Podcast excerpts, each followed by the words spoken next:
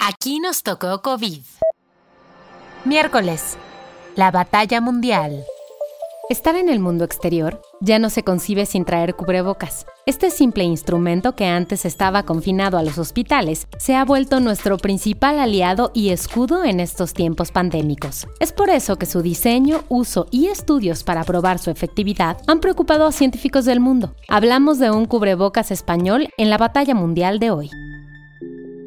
Un nuevo cubrebocas desarrollado en España no solo sirve para repeler el virus del COVID, ahora también puede eliminarlo. Se trata de una tecnología co-creada por el Consejo Superior de Investigaciones Científicas de España, el CSIC, y la empresa Bioinicia. Esta tecnología basa su funcionamiento en nanopartículas de cobre que inactivan al SARS-CoV-2, particularmente a la proteína spike de este virus. José Miguel Palomo, líder del grupo que desarrolló este proyecto, lo explica así. La nueva tecnología consiste en unas nanopartículas que interaccionan sobre las proteínas del coronavirus, modificándolas a través de un mecanismo de oxidación y bloqueando su capacidad para infectar las células humanas.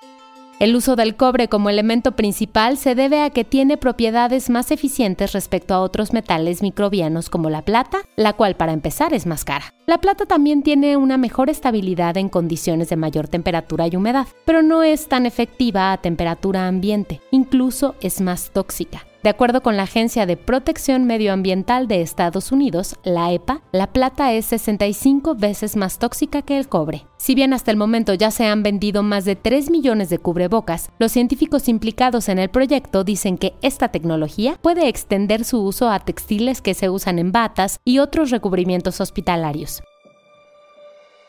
Estas nanopartículas de cobre también se han aplicado con éxito sobre materiales metálicos hechos de acero y hierro, por lo que se puede usar como material para recubrir superficies de contacto como cerrojos, botones, tubos, puertas y otros objetos cotidianos de este estilo. Los investigadores indican que este nanomaterial es muy estable incluso a temperaturas muy elevadas, que pueden ir hasta los 80 grados centígrados. Esta característica facilita que las mascarillas con esta tecnología puedan ser reutilizadas sin comprometer su eficacia. Los implicados en este proyecto han expresado su interés en llevar su tecnología a escalas masivas y comerciales, por lo que ya se encuentran trabajando en esto.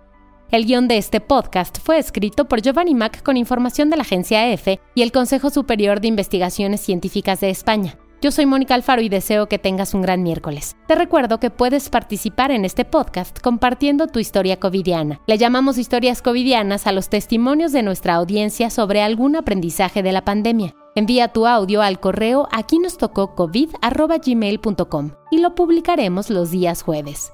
Cuídate mucho.